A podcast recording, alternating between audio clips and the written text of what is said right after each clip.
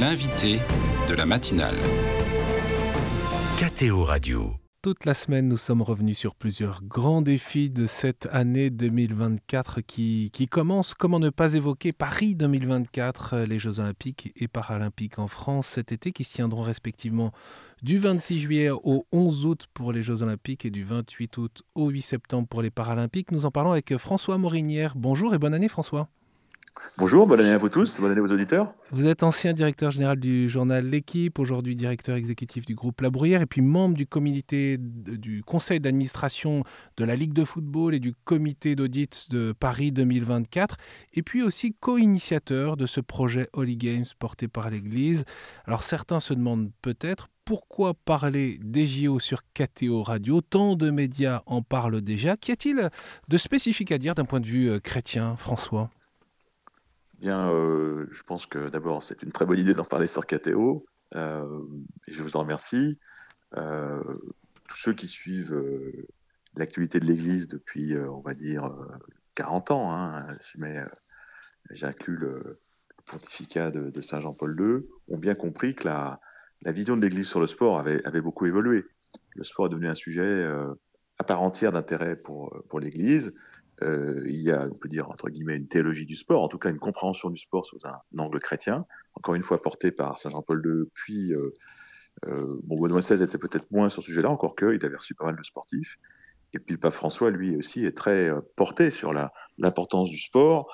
Alors pourquoi? Parce que c'est d'abord un, lieu de fraternisation, de fraternité humaine important, qui concerne des milliards de gens sur la planète. Donc euh, l'Église doit s'intéresser à tout ce qui permet à, l'homme de, vivre en, communion avec ses frères, en, paix et dans la joie, et le sport en fait partie.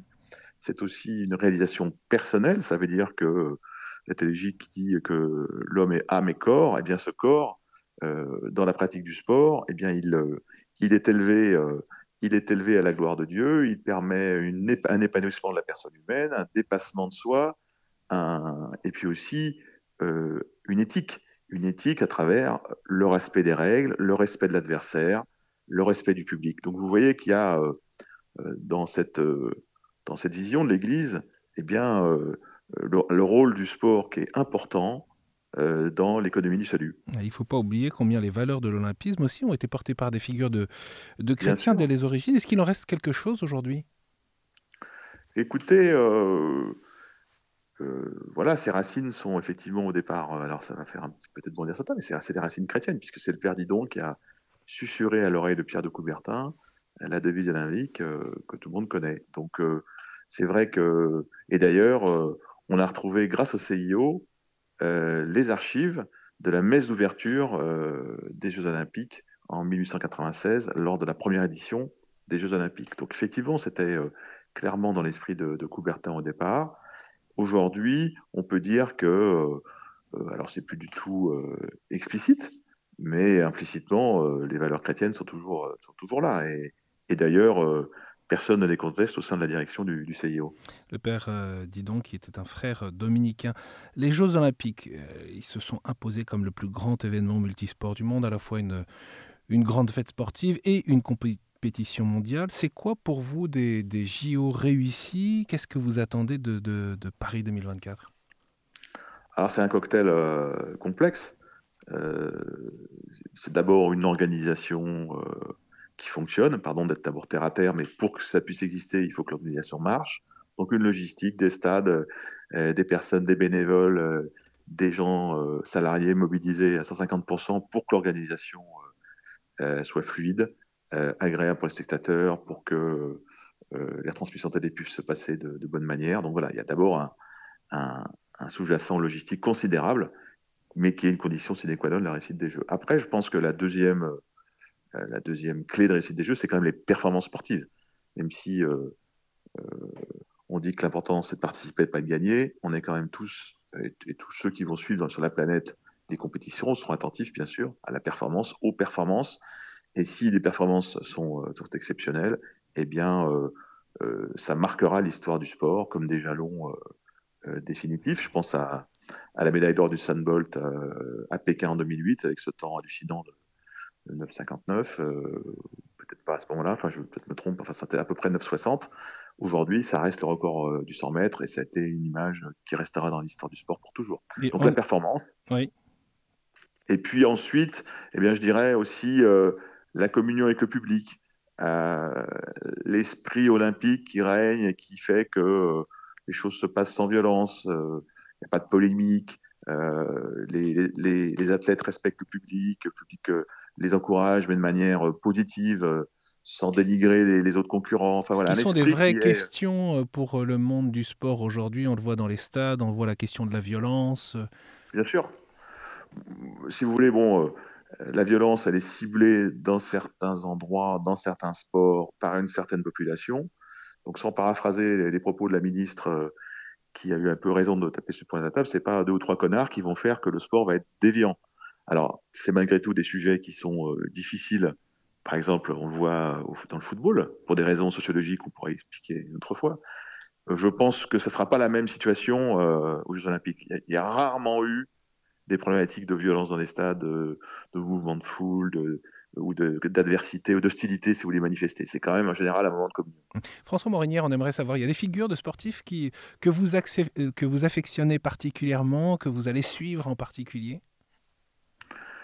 Oh bah Écoutez, il y, a, euh, il y a effectivement euh, beaucoup d'athlètes qui, vont être, qui vont être sur le devant de la scène. Je pense que pour le, public, les auditeurs de KTO, on ne va pas faire une revue détaillée de, de, toutes les écuries, mais sportives en, lice, il y a un garçon qui s'appelle Marchand, qui est donc un, jeune champion de natation français. Euh, je pense que lui, il va crever l'écran et euh, il est capable de, ramener euh, plusieurs titres. et donc, c'est peut-être, ça va peut-être être le grand, le grand, bien sûr, le grand, le grand athlète français des JO, jeune. Et puis après, il y aura un autre un autre athlète que moi j'aime beaucoup, que je connais, parce que du coup il est sur la scène lui depuis 2008, c'est c'était Riner, parce que c'est un ami, et, euh, et, il tente le pari euh, assez exceptionnel euh, de tenter une troisième médaille d'or en 2024 après avoir été médaillé de bronze en 2008, si vous voulez. Donc vous voyez la, durée de la carrière, ça sera évidemment une belle ténacité aussi. voilà, donc ça c'est un, voilà, c'est évidemment un, bel, événement. Et puis après, il y a comment, un rêve qu'on caresse tous, c'est que Raphaël Nadal s'aligne euh, pour l'épreuve de tennis des JO. Vous savez qu'il reprend la compétition à Brisbane mhm. euh, en ce moment, hein, puisqu'il est en mhm. train de jouer. donc on va voir dans quel état il est. Mais euh, il se pourrait qu'à minima, il, ait envie de jouer le double. Et, d'ailleurs, le jeune espagnol qui a une quinzaine d'années de moins que lui, Alcaraz, a déjà exprimé son grand rêve de jouer le double avec son aîné. Ça, ça serait un, truc formidable. Alors, on n'en est pas sûr, hein, il y a encore des aléas parce que la santé de Raphaël est encore fragile mais ça serait évidemment un, beau rêve que tout le monde caresse. Quel regard vous portez, François Morinière, sur euh, l'évolution du monde du, sport, à la fois euh, de par euh, vos engagements, mais aussi votre qualité d'observateur sur ces, sur ces 20 dernières années? On parlait des valeurs de l'olympisme et en même temps de cette dimension de compétition extrêmement forte, de, des énormes machines que ça représente dans chacun des pays. Est-ce que, est que cet olympisme y permet euh, cette dimension humaine intégrale? Vous, vous, parliez tout à l'heure de ce lien, de ces racines chrétiennes, de cette importance aussi, de cette cohérence que l'on retrouve dans la dimension chrétienne. Est-ce qu'on le voit dans le monde du sport ou on s'en éloigne, honnêtement? Bah Écoutez, l'olympisme, enfin, les Jeux olympiques, c'est quand même un endroit encore où euh, euh, bah, beaucoup de sportifs amateurs participeront, ou des sportifs semi-professionnels qui ont très peu de chances de gagner, puisqu'il y, a, il y aura plus de 10 000, 10 athlètes euh, valides et au moins, euh, et probablement autant en, paralympique. Donc, si vous voulez, c'est une masse de sportifs pour quelques, quelques centaines de médailles. Donc, euh, ça montre bien quand même que la participation est clé pour ces gens-là en n'ayant aucun espoir de, victoire. Donc, je pense que c'est c'est quand même cet esprit-là qui règne. Après, il y a aussi l'universalité des pays. Hein, on a toujours un petit peu d'émotion en voyant dans la série d'ouverture une petite dame qui porte un panneau avec un drapeau, puis il y a trois athlètes derrière d'un micro-pays euh, des Antilles ou des îles Pacifiques. Mais ils sont là. Et donc l'univers entier est, représenté. Et pour ces petites populations très éloignées de la planète, bah, cette image où on les voit défiler derrière l'immense délégation américaine ou, ou française, c'est formidable. Et ça, euh, c'est quand même un, sujet unique de l'olympisme. Après, évidemment, euh, les questions, les questions d'argent sont considérables, euh, les enjeux financiers sont considérables. Euh, on voit bien quand même aussi dans ce domaine-là que la course au gigantisme et aux dépenses absolument faramineuses est un peu terminée. tous les projets qui, qui gagnent l'organisation et qui après organisent directement essayent d'avoir des projets quand même qui sont un, peu plus logiques, à la fois sur le plan économique, sur le plan environnemental, et donc il y a quand même des efforts qui sont faits. Mmh. Voilà, alors tout n'est pas parfait, mais euh, un projet comme Paris, par exemple, il y a quand même beaucoup de d'installations qui seront qui sont déjà existantes qui seront utilisées. Il y a des installations éphémères, donc on est loin de, euh, si vous voulez, des euh, de l'abandon. Alors pour des raisons aussi de guerre, des installations à Sarajevo en 91 ou même à, Athènes en 2004 où on a vu ces images incroyables des stades abandonnés, des choses qui n'existaient plus, etc. Alors bon, encore une fois, il y avait des raisons économiques sous-jacentes ou des raisons de situation politique ou de guerre, mais c'est vrai que ces images font mal. Donc l'idée, c'est quand même que tout ça serve à quelque chose après la fin des JO. Mmh. Ce que je vous propose, ce que je vous propose, euh, François, c'est de, ne pas spécifiquement revenir ni sur le prix du billet, ni même sur des choses qui sont importantes, qui sont les décisions, par exemple, euh, au niveau euh, parisien, de d'écarter les, personnes sans domicile fixe des rues de Paris, qui, a pu choquer. Moi, je voudrais qu'on aborde un point sur les quelques minutes qui nous restent. 16 millions de visiteurs sont attendus cet été pour les Jeux Olympiques et Paralympiques. L'accueil, c'est un enjeu majeur quel rôle pour l'Église et qu'attendez-vous des, chrétiens? Alors effectivement, euh, vous l'avez euh, cité en, préambule de notre donc il y a une initiative qui a été créée par le diocèse de Paris, euh, soutenue par d'autres diocèses d'ailleurs, qui s'appelle Holy Games. ça consiste à quoi? Eh C'est une équipe dédiée de personnes qui vont faire en sorte que l'Église soit au rendez-vous de ces événements. Alors il y a plusieurs, plusieurs comment dirais-je, formes d'investissement de l'Église. Ça va être pas mal d'événements qui vont se passer avant les Jeux Olympiques, euh, des colloques, des rassemblements, une, course à pied, euh, des conférences, bref. Euh, des choses vont monter en puissance, je dirais, d'ici l'ouverture des Jeux Olympiques. Après, ça va être toute une équipe de bénévoles et de gens qui vont faire en sorte que les églises soient ouvertes pour le public qui va venir, et comme vous l'avez dit, il sera très nombreux, qu'on puisse avoir des accueils en langue étrangère, on puisse avoir des, des messes en langue étrangère dans différentes paroisses de Paris. Donc, vous voyez qu'il y a une logistique qui est importante et qui n'est pas si facile parce qu'on est en plein dans la période des vacances. Donc, si vous voulez, euh, en général, il y a des églises qui sont fermées ou, restreintes en termes d'accès avec peu de gens. Donc, oui, parce qu'il y a des chrétiens qui viennent à la fois euh, comme spectateurs, mais aussi euh, parmi les délégations. Alors, ça, c'est l'autre sujet. Donc, effectivement, dans les délégations officielles, il y a des chrétiens.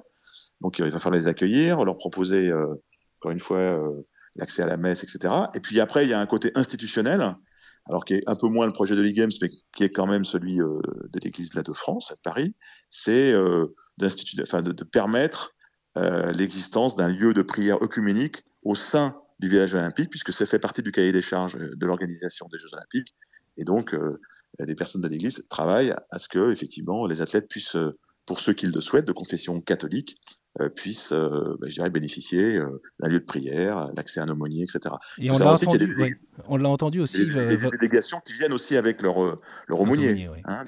On l'a entendu, François, vous l'avez dit au début de, de notre échange, c'est aussi une invitation à, à, saisir l'opportunité de l'évangélisation, de l'annonce de l'évangile, à la fois pour les chrétiens eux-mêmes, dans leur rapport au corps, au sport, euh, qui est parfois leur loisir ou leur manière d'être bien dans leur peau, et puis euh, euh, ce lien avec le monde qui est attaché au sport.